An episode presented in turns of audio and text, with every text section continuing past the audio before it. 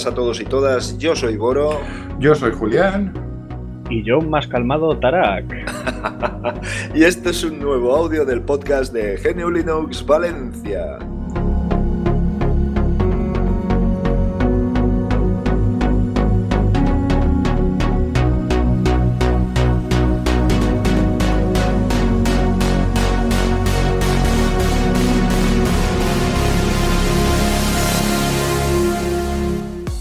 ¿Cómo es eso que está más calmado, Tarak?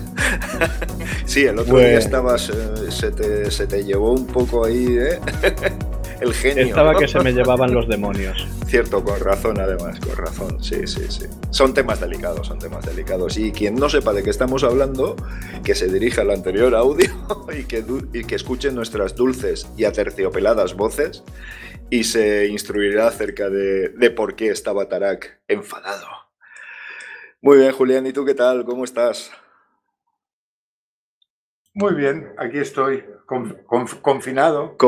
confitado, ¿no? ¿Habéis oído hablar del confinamiento o no habéis oído nada de eso? No, a ver, ¿de qué va eso? Sí, no sé, yo, a mí no me dejan salir de casa. Era algo de cosas dulces, ¿no? Sí, confitado, ¿no?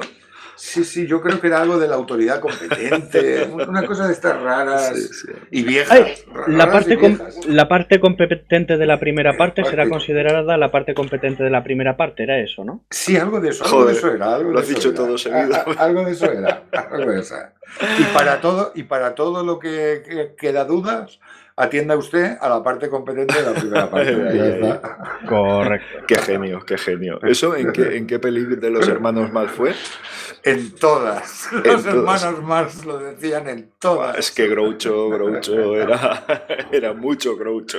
Madre mía. Por cierto, mira, tengo que decir una cosa triste. Antes te la he comentado, pero mira, entre otros, por desgracia, eh, nuestro querido José Mari Calleja, que también ha caído, pero bueno, mira, Marcos Munstock de Lelutier ha, caído.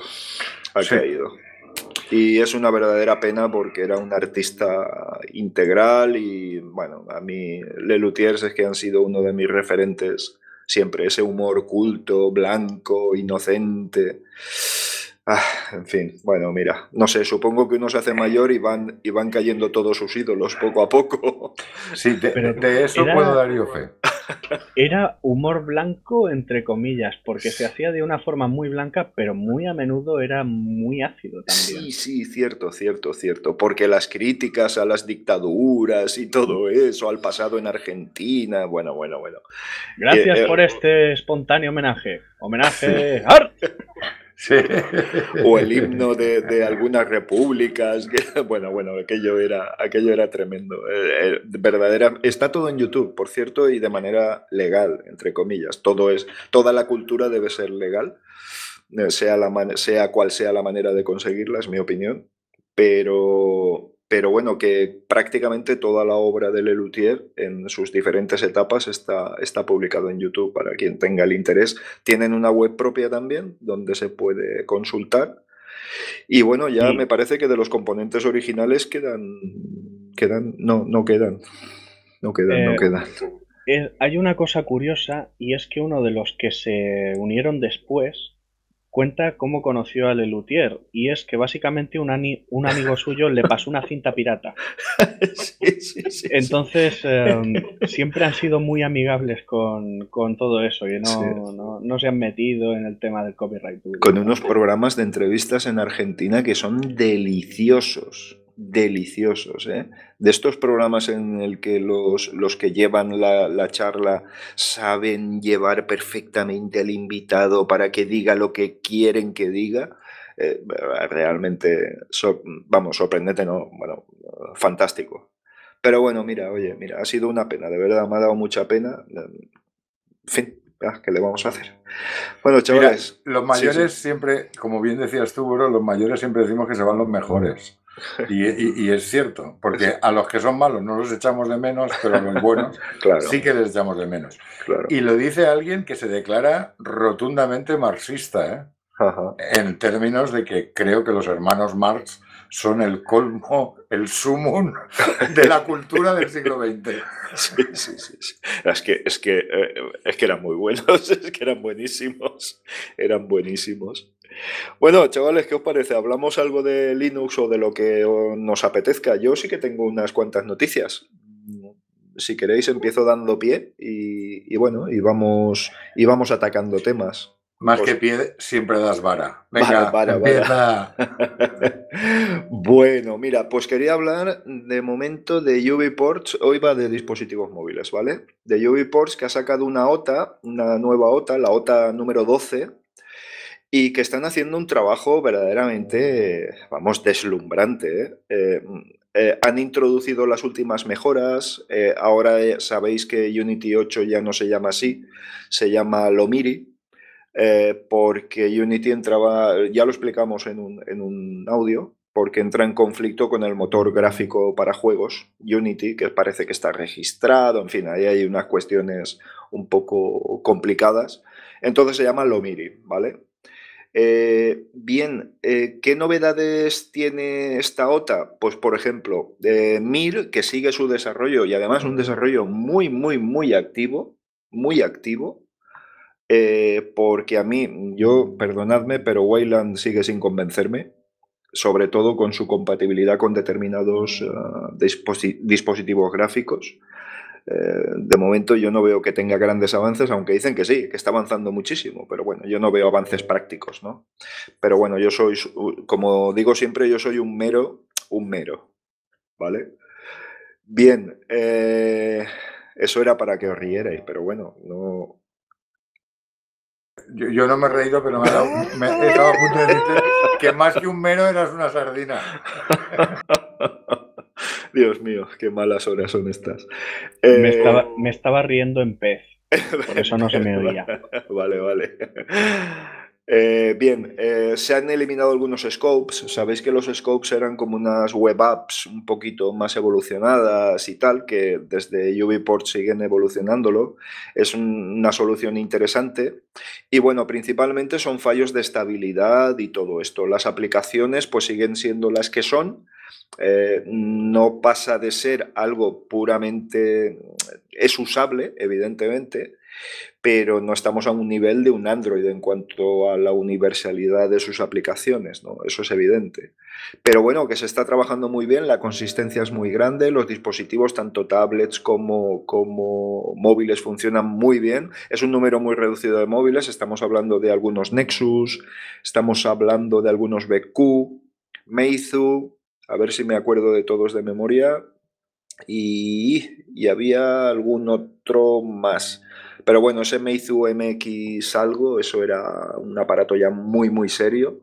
Y mira, se me ocurre decir que si alguien encuentra alguno de segunda mano, que, que sería una ocasión perfecta, aunque el PinePhone ya se puede comprar.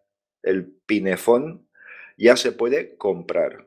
¿Vale? Estamos hablando de 150 euros, más o menos, eh, el precio, de 160 y tantos dólares.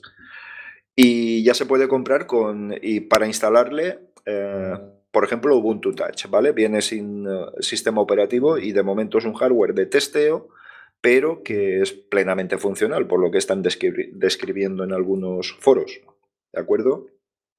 Bien, a todo esto hay un avance muy importante con, con UbiPorts y, Lomiri, que es el tema de, que han portado Ubuntu Touch a algunos móviles de la gama de Xiaomi, pero además unos móviles bastante modernos. Estamos hablando de un Redmi Note 7, que es un móvil de hace seis meses eh, prácticamente y que comparte plataforma con muchos otros. Aquí realmente con que compartan procesador, tipo de memorias, eh, una serie de, apartados dentro de la estructura del hardware, eh, se puede aplicar a varios otros móviles.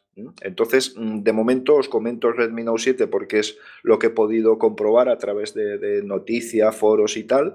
En XDA tenéis información al respecto, XDA Developers, que es el, bueno, es el foro por antonomasia de todos los devs de, dispositivos móviles del mundo, vamos.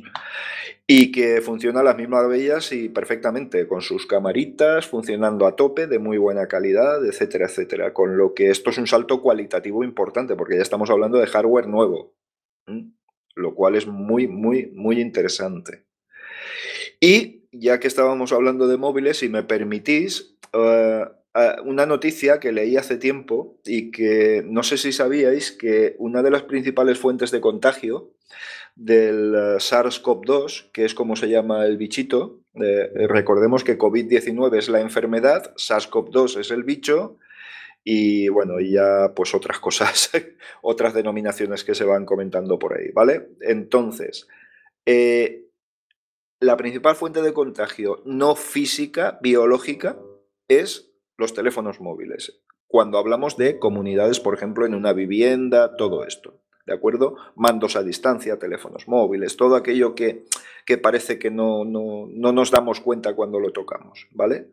Entonces hay unas cifras que ya están bastante comprobadas y es que el, SARS-CoV-2 puede vivir en vidrio, metal y cerámica, es decir, superficies muy lisas, de dos a tres días. En los plásticos convencionales, es decir, como pueda tener la, parte trasera de un móvil, hasta cinco días. ¿De acuerdo? En la madera, en la madera cuatro días. En el látex, menos de 8 horas, es decir, los guantes y todo esto, que tienen un componente elevado en látex, menos de 8 horas. En el aluminio, de 2 a 8 horas, en función del tipo de aluminio que haya. Hay muchas, muchos tipos de, aleaciones de aluminio, ¿de acuerdo? En el acero, una media de hasta 13 horas. Acero pulido, se concreta. Y en el polipropileno, de unas 16 horas.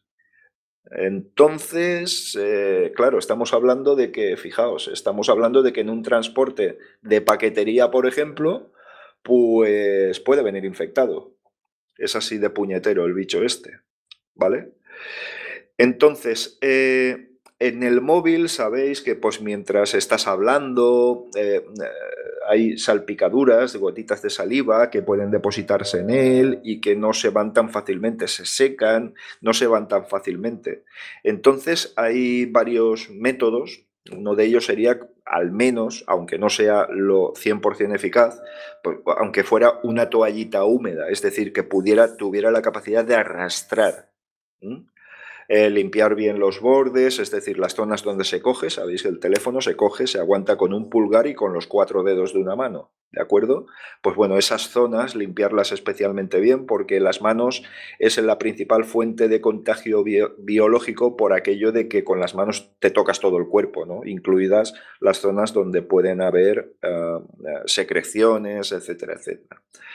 Eh, una buena solución sería con alcohol y so Sí, perdón, Déjame, que te interrumpa. Sí, claro. Con, las manos te tocarás todo el cuerpo tú, ¿eh? bueno, vale. Joder, me, me, he delatado. Yo hay un hueco en la espalda donde no me llego, que conste. Yo sí, yo me, yo me llego a todos los sitios. Bien, eh, hay una con alcohol isopropílico, al, que en un porcentaje de tres cuartos, de un 70%, eh, se le puede dar a todas las zonas próximas a los, a los orificios, la toma de auriculares, altavoces, que es donde se puede acumular eh, por, por, acumulamiento suciedad y, probables también acumulaciones de, de virus.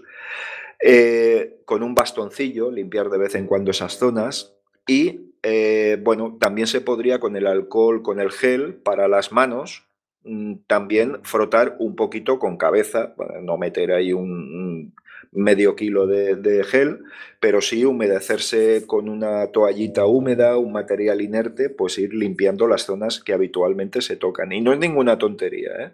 No es ninguna tontería, porque ese móvil tú lo puedes dejar sobre la mesa, que suene, que no puedas cogerlo, que lo coja alguien de tu familia y entonces ya se ha infectado. ¿no? Entonces, hay que tener cuidado con esto. Y por supuesto con los móviles de empresa y todo eso, pues, pues bueno, ni qué decir tiene que eso puede ser tremendo. ¿De acuerdo?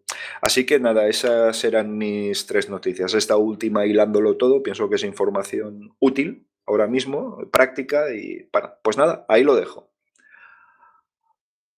Tarak. Pues siguiendo en la línea de antes, eh, quiero que conste que me has arruinado uno de mis pasatiempos preferidos, que era chupar los móviles ajenos. Chupar los móviles ajenos. Sí, sí, claro, es que tengo mono de móvil. Tengo mono de móvil y del mismo modo que los que están ahí, si eh, que se han dejado el tabaco, van oliendo al que fuma al lado de ellos, pues yo, pues... Eh, algún fetichismo de estos... bueno, en fin. Bromas aparte. Em, Creo que ya se ha hablado alguna vez en el podcast o en el grupo seguro, en el podcast creo que también, no sé. Bueno, de Colabora, que es una suite ofimática para, para teléfonos móviles inteligentes. Bueno, desgraciadamente no hay ningún lanzamiento oficial de LibreOffice, pero em, al parecer están trabajando en ello. Lo que pasa es que de entrada eh, quieren centrarse en, el, en ofrecer la mejor experiencia posible en escritorio y luego irán sacando una versión como reducida de su suite ofimática para, para los teléfonos móviles. Empezarán simplemente abriendo documentos y con capacidades de edición muy básicas y luego lo irán mejorando. Cosa que me parece un, eh, me parece un acercamiento me parece el segundo mejor acercamiento que se puede hacer. El primero sería integrar el grupo de colabora dentro de LibreOffice y el segundo es este, es decir, en lugar de, mm, de volvernos locos y ofrecer todo desde el principio pero con una calidad más que cuestionable, pues hacemos esto, vamos incrementándolo. Y bueno, eso es básicamente. Yo a esto le veo una cosa interesante y es que podría derivar en una eh, versión mínima de LibreOffice. Porque, en fin, eh, LibreOffice es un programa pesado. Es muy pesado. Y muchas veces no necesitas tanta, tantas cosas. Vendría más útil tener, pues, algo un poquito más ligero. Y además creo que nos hace mucha falta ¿eh? tener algo perfectamente compatible con LibreOffice, ah, sea de la propia organización o sea de, un desarrollo paralelo, pero realmente en dispositivos móviles nos hace mucha falta. ¿eh? Yo, fíjate, estoy muy de acuerdo con Tarak en que eh, para muchos usuarios, entre los que me incluyo, aunque yo llevo muchos años con LibreOffice o, o con OpenOffice en su momento, hay es demasiado pesado, tiene demasiadas opciones, mm. debería de ser un poco más escalable. Más modular, ¿verdad? Sí, sí, un poco más escalable, que pudiera ser... Yo qué sé, que cuando voy a algún familiar que me dice, es que no me va el Office, yo, mira, yo de eso no sé nada. Pero si quieres, te puedo instalar LibreOffice, que bla, bla, bla, bla, bla, bla, y le explicas todo, algún familiar, algún amigo, le pudieras eh, eh, eh, instalar una versión que no tuviera tropecientos iconos, tropecientos y, tropecientas posibilidades, que si te creas estilos, que si creas capítulos, que si creas notas a pie de página, que si puedes establecer tablas dinámicas, que si no sé. Esas cosas que están muy bien para quien las necesite, pero que quedara claro que esto es una versión mínima y usted puede, me invento el palabra, usted puede instalar todos los plugins que necesite Necesito instalar una cosa que se llame tablas dinámicas. Pues me lo instalo. Necesito una cosa para que me haga resúmenes y me haga en el libro que estoy escribiendo en el texto, que me haga un índice. Va, pues me instalo lo del índice. Y no que venga todo desde el principio absolutamente instalado. Todo, hasta el final.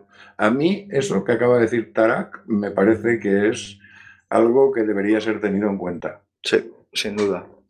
Muy interesante, sí. ¿Y, hay una, alguna fecha prevista, Tarak? De, de... momento no, pero básicamente ya nos han eh, revelado su hoja de ruta. Yo, si me permitís, quiero decir una cosa que igual eh, va a sonar un poco a. un poco a. Eh, este tío, este tío se le ha caído el cerebro en algún lado.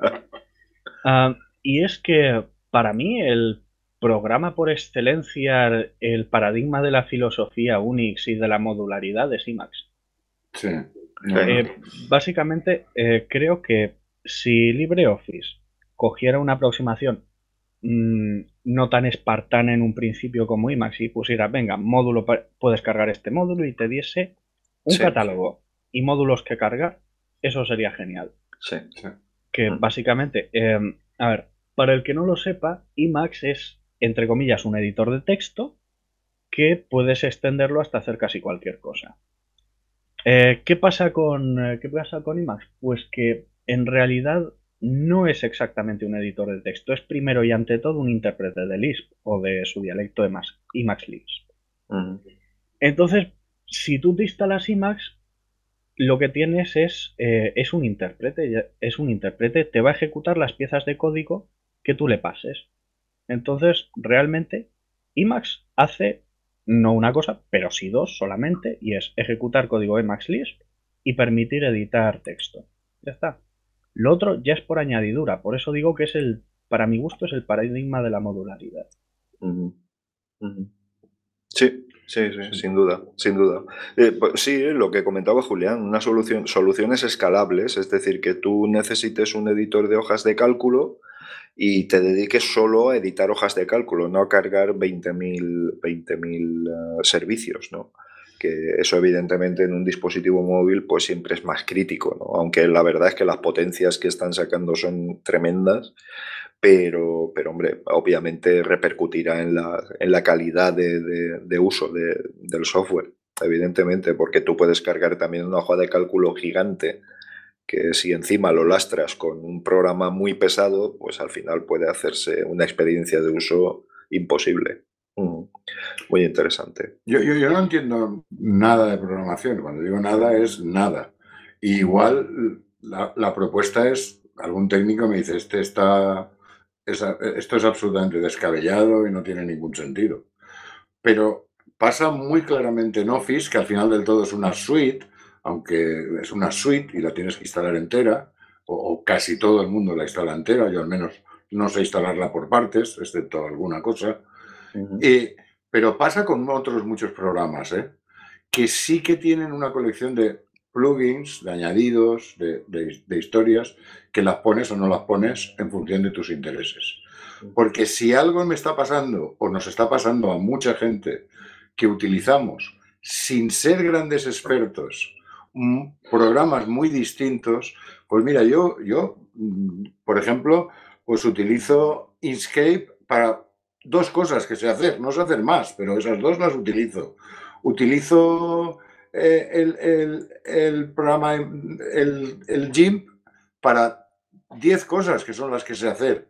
Sin embargo, GIMP o Inkscape, o Inkscape o muchos de ellos te dan decenas, centenares o miles de opciones distintas.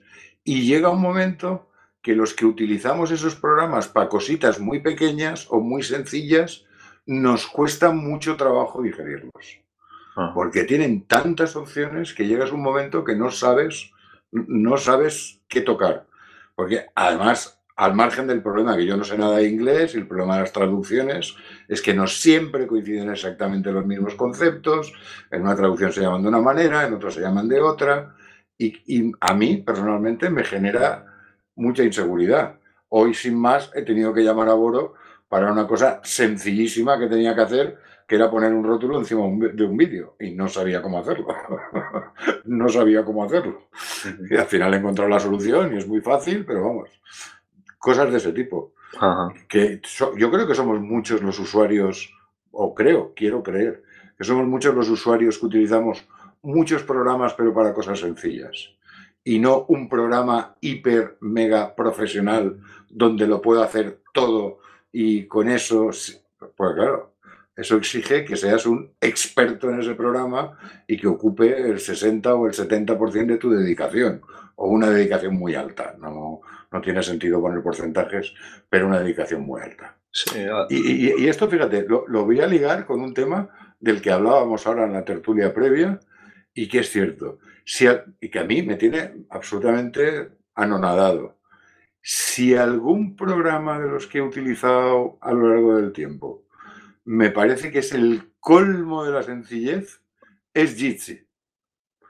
Jitsi me parece que es el colmo de la sencillez de uso. No he conocido nada tan fácil de usar como Jitsi. Dele, enchufe usted su micrófono, enchufe usted su cámara y aprenda que hay cinco iconos y cómo manejarlos. Dele a una URL y a funcionar. Dices, Dios mío, esto es un auténtico invento. Así se explica cómo estamos tirando en esta época de confinamiento de Jitsi.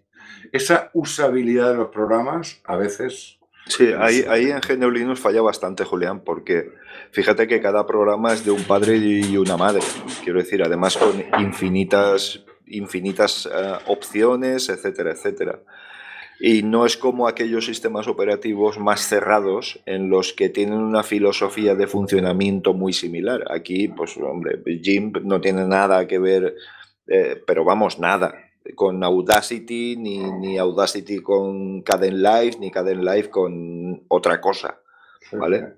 No, no, tienen una filosofía de menús similares, no, con lo que te puede resultar familiar algunos conceptos, algunas, algunas cuestiones. No, no sí, sí, yo eso lo entiendo.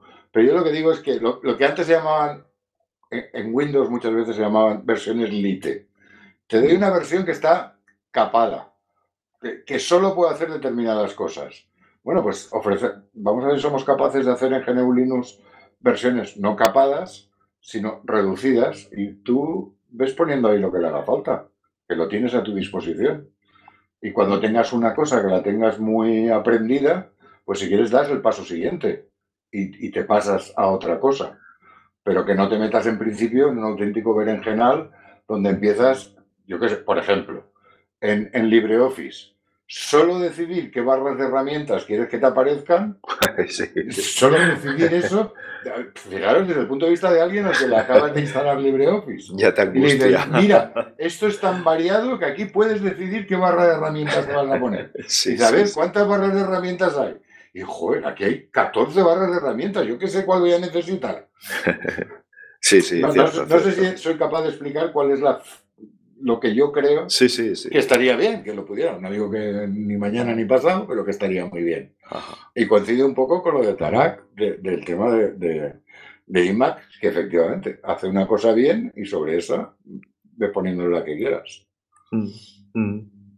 No sé, eh, yo creo que, nosotros en, en Linux estamos tan habituados. lo realmente difícil es hacer un programa sencillo de manejo y que cuyas eh, mezcle eh, acciones automáticas con acciones premeditadas por el usuario, etcétera, etcétera. Lo fácil, mm, yo tampoco soy programador, pero es hacer un programa que tenga dos millones de opciones mm, en vez de integrarlas eh, por grupos o todo esto. No sé si estoy diciendo una barbaridad, Tarak, pero, pero creo que es así, ¿no? Realmente cuando te topas un... Mira, te voy a poner un ejemplo, OBS. OBS es una barbaridad de software, pero una auténtica barbaridad. Y se maneja de una manera muy sencilla, muy, muy, muy sencilla. Yo me imagino un programa de estos eh, con opciones alicatadas hasta el techo y esto sería imposible de manejar. No sé, ¿tú qué opinas? Es que esa es una de las cosas por las que muchos dicen que la línea de comandos es superior a las interfaces. Sí, cierto. Básicamente, eh, oh, Aquí tienes todos los botones. ¡Pum! Un tochaco de, un tochaco de páginas con, las, eh, con las funciones listadas eh, y explicadas. Y a partir de ahí tú metes lo que quieras. Las que uses, pues esas vas a ejecutar y así. Una mm. vez pasas a las interfaces gráficas, pues sí, ahí la cosa, hay un espacio limitado en la pantalla. Sí, sí, sí. Sí, cierto, cierto. Estoy de acuerdo, estoy de acuerdo. Muy bien, pues nada, continúas desarrollando. Eh, ¿Tenías algún tema más por ahí? Yo, una pregunta a Tarak. Sí. Oye, ¿tú conoces el libro En principio fue la línea de comandos? No, pero pues voy a conocerlo. pues os lo recomiendo. Vale. os lo recomiendo, creo que tiene. Gracias, sí. no sé, creo, yo, a ver, eh, os doy la información, debe tener como, como 20 años o quizá más, mm, y, explica eh, de, qué fue el tema. Ahora en un rato os doy una referencia del libro. Seguid hablando vosotros y sí, por favor. Voy a buscarla. Muy bien, muy bien. Eh, muy bien, pues nada, bien, Tarak. Eh, tú tenías algún otro tema, ¿no? Hemos comentado.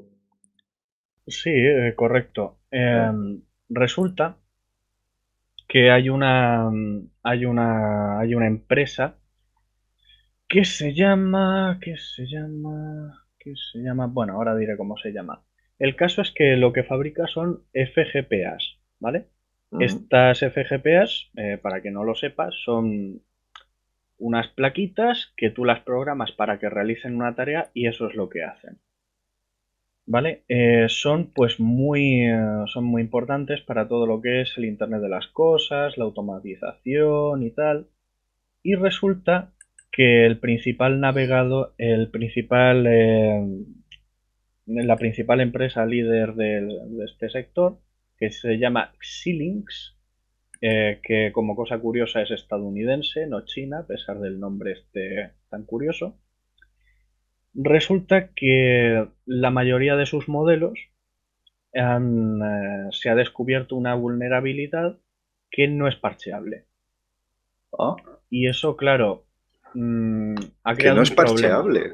No es parcheable. Será un poco como Meltdown o Spectre, supongo que tendrá que ver con, la propia estructura del hardware. Y el problema es que es una, es una vulnerabilidad gorda, ¿vale? Em, en algunos, eh, en algunos modelos basta con aislar el, eh, el, puerto de depuración y asegurarse de que no haya acceso físico, pero es que en otros se puede eh, acceder en línea.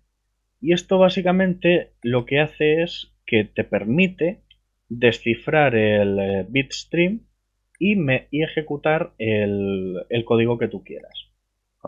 En otras palabras, te permite sobreescribir eh, la acción esta que realizan las, eh, las FPGAs. Y todos nos podemos imaginar lo, lo peligroso, que supone esto. Claro. Entonces esto va a suponer un importante coste para la mayoría de fabricantes, porque, perdón, para la mayoría de clientes. Porque, bueno, es, em, es, complicado. Van a tener que cambiar los módulos más críticos y con los que no ir con mucho cuidado. Es, un problema. Y me está sorprendiendo de verdad la cantidad de noticias de vulnerabilidades no parcheables que están surgiendo en estos últimos tiempos. Es un poco preocupante. Sí, eh, eh, a nivel de hardware, creo que Intel también estaba teniendo ahora una muy gorda, ¿no? Eh, lo que pasa es que ya es bastante recurrente. El problema es que Intel, su arquitectura es una chapuza. El problema, a ver, Intel lo que hace son unos chips que trata de añadir em, capacidades nuevas, pero con retrocompatibilidad para, para cosas muy antiguas. Y así tenemos una arquitectura que todavía em, funciona, con, eh, funciona con cosas que se hicieron para procesadores de 8 bits. Bueno, y eso ya te puedes imaginar. sí. Eh, sí, las seguridades y todo esto, pues evidentemente no, no estaban pensadas para, para los niveles de seguridad actuales, digamos, ¿no? No, es que tú piensas que hay ciertas cosas que tú le puedes hacer a, hacer hacer a un procesador de 8 bits y no va a pasar nada porque, oye, soportarán unas resoluciones de tanto por tanto, soportarán un máximo de tanta, de tanta RAM, pero claro, luego tú te subes por encima de eso y las posibilidades aumentan. Literalmente es, eh, tú en una cueva pequeñita la puedes tener controlada entera. Cuando esa cueva, el agua va agrandándola y agrandándola y agrandándola hasta crear un complejísimo sistema de túneles, ah, igual necesitas algo más que simplemente ir a ir mirando a ojo, necesitas hacerte un mapa serio.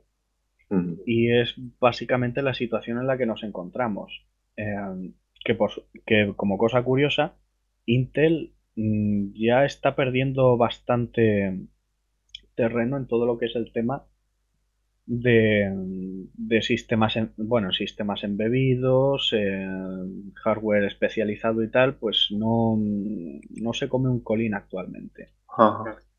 De hecho, por ejemplo, los Eurofighter eh, montan un chip francés que es el que es fabricado, que es de este modelo de Motorola. De cuando Motorola hacía chips, pues uno de 32 bits. ¿Por qué? porque son, eh, porque son estables, no tienen, están muy depurados y no tienen fallas. Y responden bien. Y eso es un Eurofighter, repito, procesadores de 32 bits. Al mando de una máquina de matar de varios billones. sí. sí, sí, sí. Joder, vale, pues, pues muy interesante, muy interesante. Yo, yo, Tarak, siempre he pensado, eh, desde el punto de vista de la de, mucha ignorancia, pero de mucha vejez, de, mucho tiempo en las espaldas.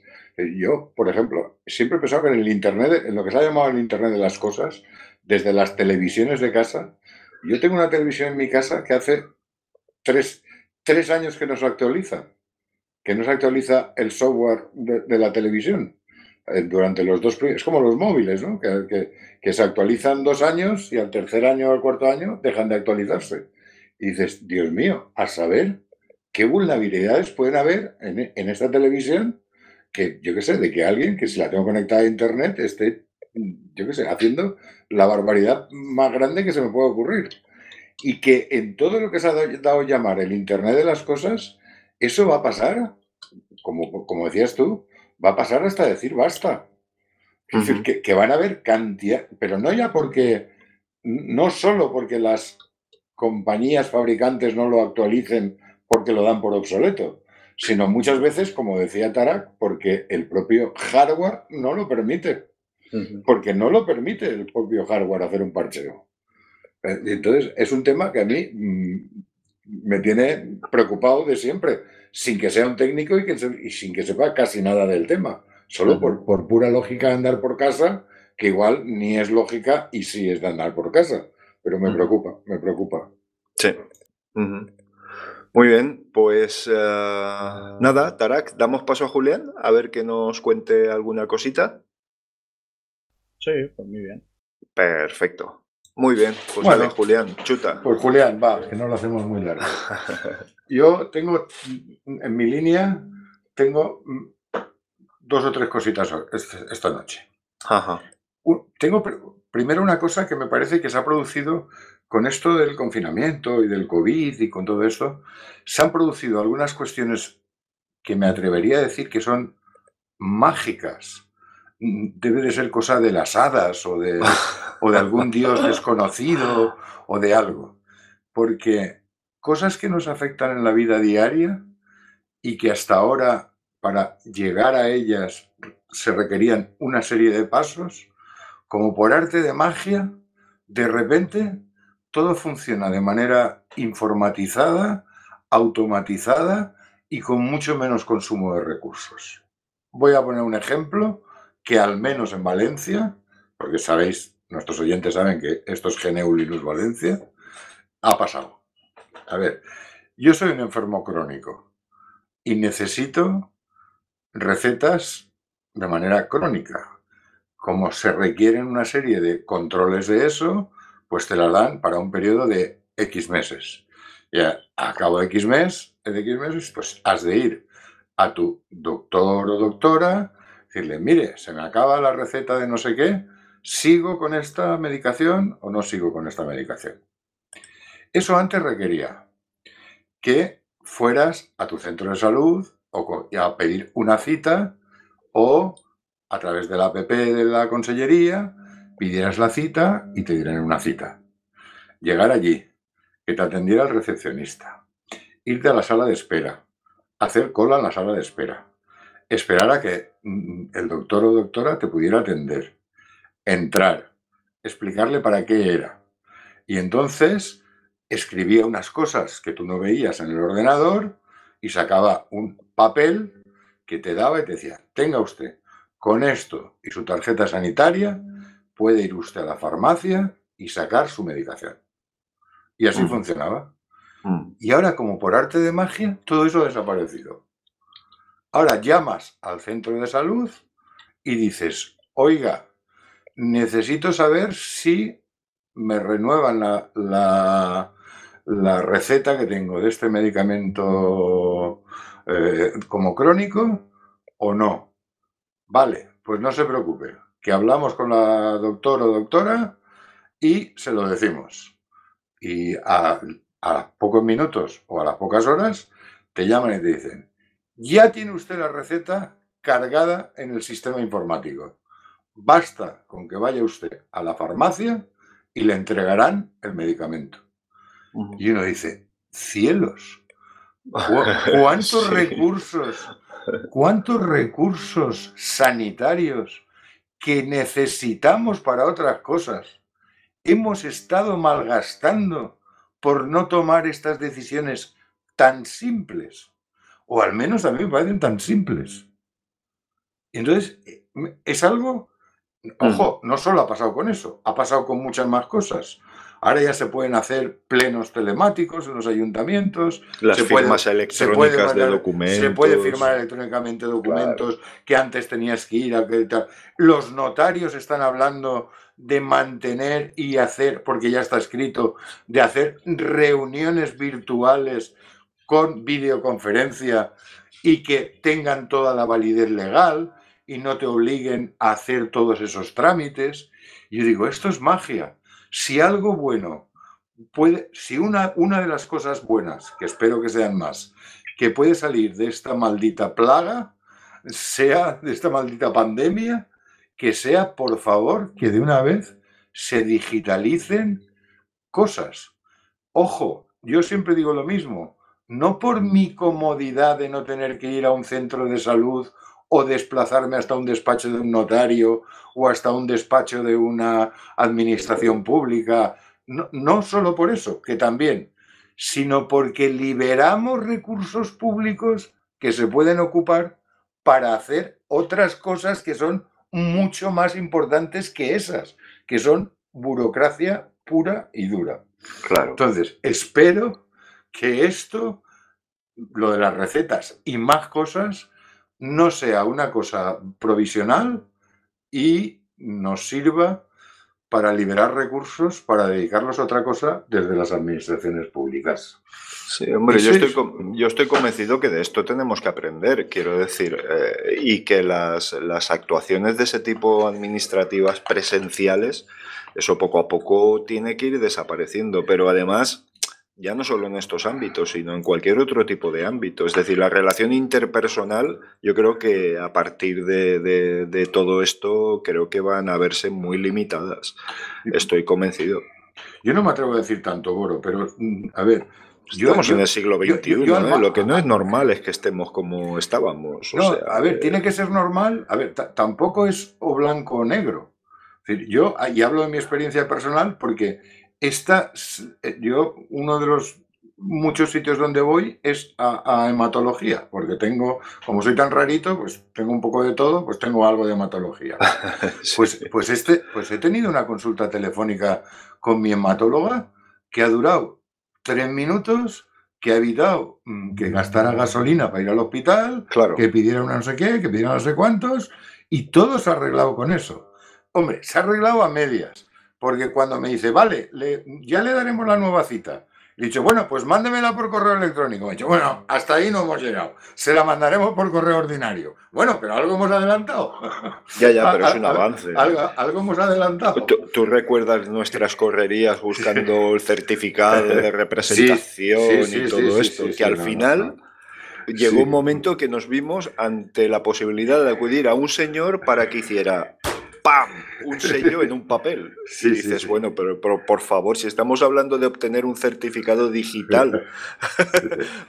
bueno, Dios. Yo, esa es la parte positiva que le veo. Y quería hablar de la parte positiva de esta puñetera pandemia. ¿Puedo ponerme quisquilloso? Claro, por, supuesto, faltaría más. Por favor. eso se trata.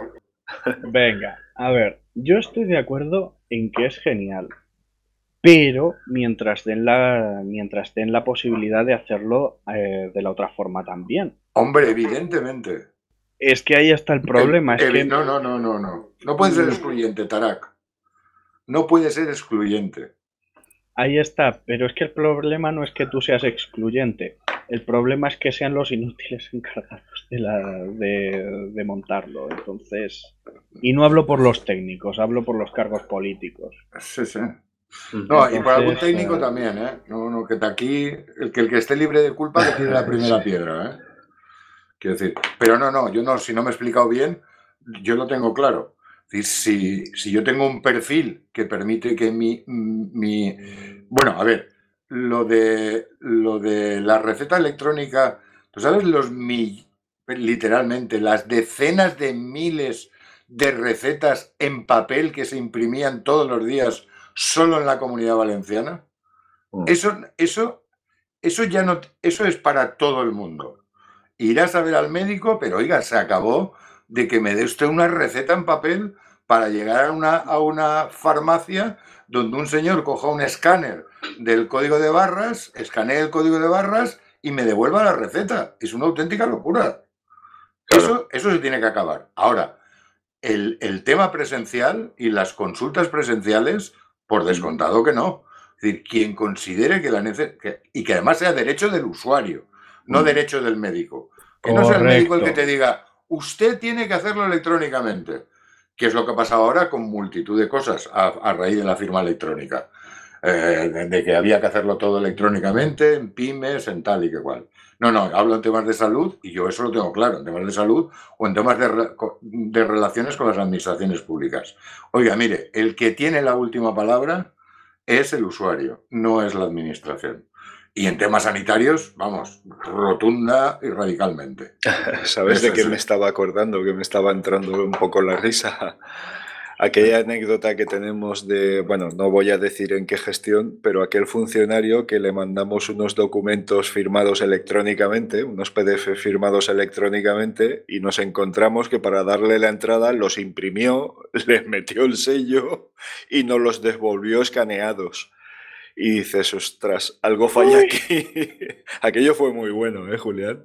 Sí, aquella aventura fue genial. Ahora, ahora nos reímos, Boro, pero en su momento no era tanto de risa.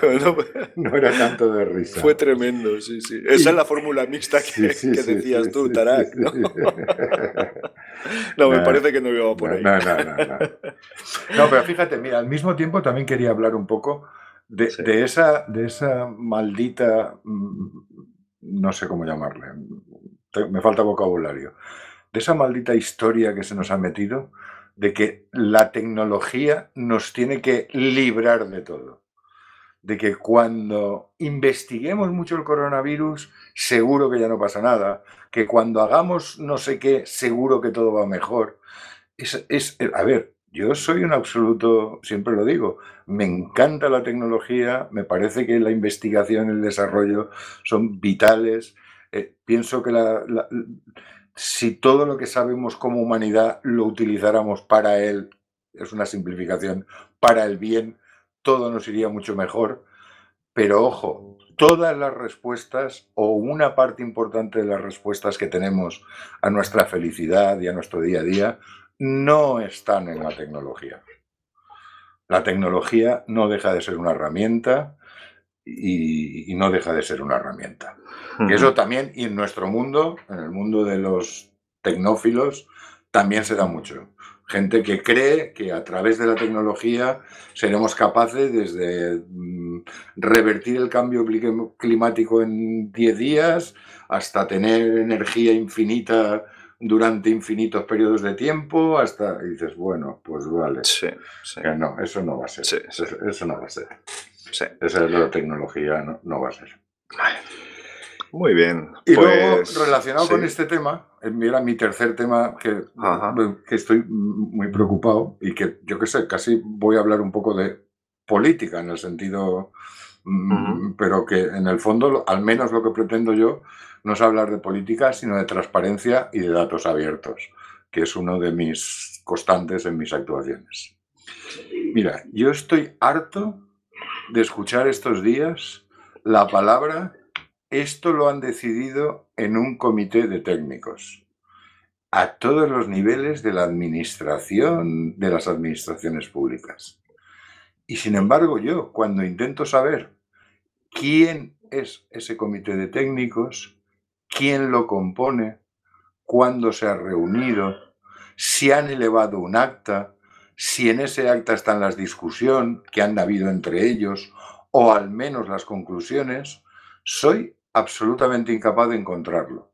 A lo mejor es mi propia incapacidad, pero no lo encuentro.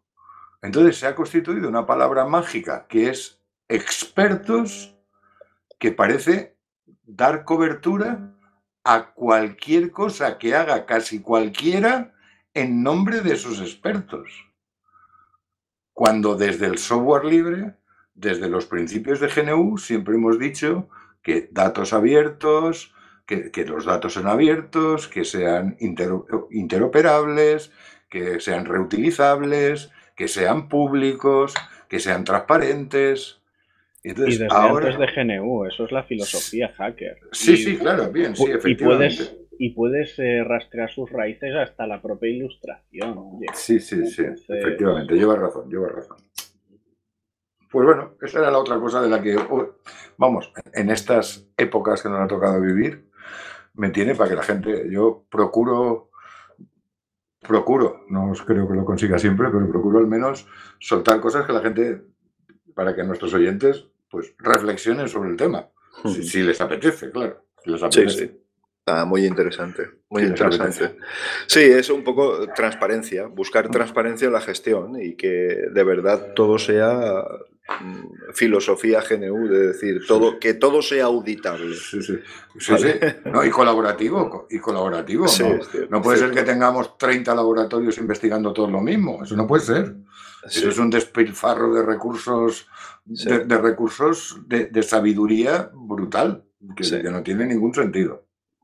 Bueno, ya por acabar, que sí que lo he encontrado, os digo porque es muy contradictorio, es que como mi memoria es un poco ya gaga, el libro famoso que en el principio fue la línea de comandos es de es de está editado en el año está publicado en 1999 y es yo no sé inglés de Neil Stephenson se llama así. Mm, en principio fue la línea de comandos. Neil Stephenson, supongo que los que estamos en el mundo sí que conocemos algo de él. Eh, en el mundillo me refiero. Y habla, como bien decías tú, y lo enlazo, habla de una cebolla, de cómo al principio eh, la informática era solo una capa y que sobre esa capa, que era el centro, y que era fácil de utilizar y de controlar, se fueron poniendo capas y capas y capas y capas por encima de cada uno de ellos, hasta que aquello ha constituido o constituye un, un auténtico monstruo donde nadie es capaz de saber todo lo que hace eso. Sabrá una parte, pero no sabe todo a base de mm. ponerle capas y sus relaciones entre ellas. El libro es un libro muy, muy curioso. Yo hace, no sé, muchísimos años que lo leí y la verdad es que me, gustó mucho. En aquel momento me gustó mucho. En España se editó en 2003 y no sé exactamente qué editorial era. Avon, creo que se llamaba aquella editorial, no sé si existe. Y, y una traducción al castellano de Asunción Álvarez. Es un, libro, curioso. Es un libro tomo nota, tomo nota. Es, muy interesante. Es, un libro curioso, es un libro curioso. Sí, muy bien. Pues nada, muchas gracias, hombre. Muchas gracias por la aportación. Ya no tengo nada más que decir. Muy bien. No, hombre, pues nada, si no, si no tenemos así, ya estamos en la hora, eh, o sea que prácticamente en la hora. Eh, creo que Tarak, si no nos extendemos mucho más allá de la hora, tenía algo que comentar eh, oh, acerca de Distro Pepito, ¿le llamas tú eso? Pepito, distro. Pepito Distro. y es que estrenamos nueva sección. Sobre siete u ocho minutos tenemos, ¿vale? Perfecto. Bien. todos eh, sabemos que GNU Linux tiene muchas, muchas, muchas distribuciones disponibles. Y estas distribuciones vienen en todos los formatos imaginables hay distribuciones que arrancan desde disquetes, hay distribuciones que arrancan desde, la, desde USBs, DVDs. creo que de hecho había una que permitía arrancar desde una cinta de cassette. Pero hay una que para mi gusto supera a todas en cuanto a minimalismo, por así decirlo. Y es Linux from Scratch. Y es que hoy en Pepito Distro, una sección en la que hablamos de distros curiosas o por lo menos que merezca la pena conocer, vamos a tratar de Linux from Scratch, la distro Linux que viene en un libro. Y bueno, eh, sé que muchos me pueden decir que técnicamente no es una distribución, bla, bla, bla. Bueno, yo la he metido porque sinceramente merece la pena y es una buena forma de empezar. Bien, si alguna vez te has preguntado cómo, fueron las primeras instalaciones de Linux, pues básicamente uno tenía que con un sistema ya funcional empezar a construirlo todo desde cero, compilando las piezas, era una locura. Bueno, Linux from Scratch habría facilitado enormemente la vida a todas aquellas personas y te la complicará enormemente a ti. Linux from Scratch es un libro que te dice, vale, si quieres montar un sistema mínimo que, eh, que no tenga ni siquiera eh, capacidades gráficas, tienes que instalar así el kernel, instalar así las core utils, instalar así esta pieza, instalar así esta otra. Y es eso, básicamente, es algo que nadie creería que necesita, eh, algo que nadie creería que necesitase, pero que tiene una cantidad bastante alta de, fanáticos. Porque literalmente el control que te ofrece sobre tu, sobre tu distribución final, porque lo que te has hecho, lo que te hace da Linux from Scratch es la capacidad de crearte tu propia distro a gusto, es em, no sencillamente hacer algo más minimalista que eso es imposible. Eh, no, hay dos instalaciones iguales, vamos. Sí, puedes hacer dos instalaciones iguales, pero eso ya es porque, porque te sale a ti de las narices. Literalmente puedes montar un sistema en base Debian, pero eh, centrándote, imitando a Debian, pero, pero poniéndole el gestor de paquetes AUR. Literalmente es, em, es la definición libre del buffet. Eh, es la definición del em, es la versión software libre del buffet, eh, del buffet ahí libre. Vas, coges, te montas tu plato como te apetezca. Y ya te digo, es una locura. ¿Por qué la gente lo usa eh, siendo tan complicado? Pues primero porque muchas veces te permite hacer funcionar hardware que de otra forma sería completamente imposible. Y segundo, porque aprendes una locura. Bien. Si no te importa estar, eh, estarte un mes tirándote de los pelos, vas a aprender mucho montando esto. Y bueno, y lo digo por experiencia, es dura experiencia. Y bueno. ¿Ha sido satisfactoria? Fue muy satisfactoria, pero también extenuante. Eh, para mí, Linux from Scratch es el equivalente a, a una carrera de triatlón eh, para, un, eh, para un runner de estos así, que se ponen las mallas y la camiseta de esta técnica para ir a comprar el pan, es, eh, es como si lo pones a hacer un triatlón, es una locura. Y bueno, es, pero se aprende mucho. si te gusta hacer este tipo de cosas, te diviertes. Y es una experiencia que, si no te importa mm, pasarte un buen tiempo tirándote de los pelos y disfrutas ese tipo de cosas, pues es, mm se aprende mucho. Muy interesante, muy interesante. esta sería la primera entrega de Pepito Distro. Pepito Distro. sí, pues ya sabes, el distro deberemos de Grasshopper, pues Pepito Distro, ya está. Deberemos de incluir Pepito Distro en nuestros próximos podcasts. Y, Eso es. Y que Tarak se obligue a contarnos cada podcast una, una, una nueva versión una nueva aportación de Pepito Distro. Podríamos estar varios años haciendo podcast. Bueno, bien, pero me encanta el nombre, está muy bien. Sí, sí. que me, ha me, ha recordado lo del chisol, el chiringuito de instalación de software libre. Es decir, me, suena una filosofía parecida.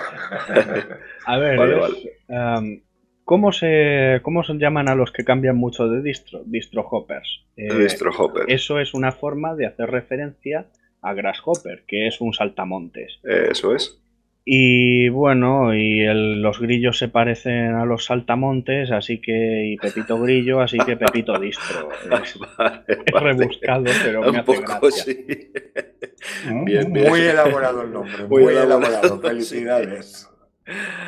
Bueno, pues nada, oye, yo creo que ya estamos, mira, justo en la horita. Perfecto, perfecto, estamos ahí bien. Y, y nada, yo por mi parte no tengo mucho más que añadir, simplemente pues deciros que a medida que se vaya produciendo el desconfinamiento y se vayan retomando actividades, os, tendremos puntualmente informados e informadas de, nuestras correrías cuando se reinicien todos este tipo de cuestiones.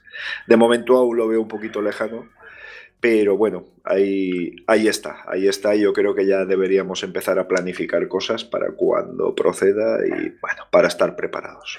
Pero, más. bueno, confesemos que estamos calentándonos la cabeza, de momento una minoría porque no hemos sido capaces de más, de ver cómo podemos organizar alguna cosa aunque sigamos confinados para vernos las caras y todo eso.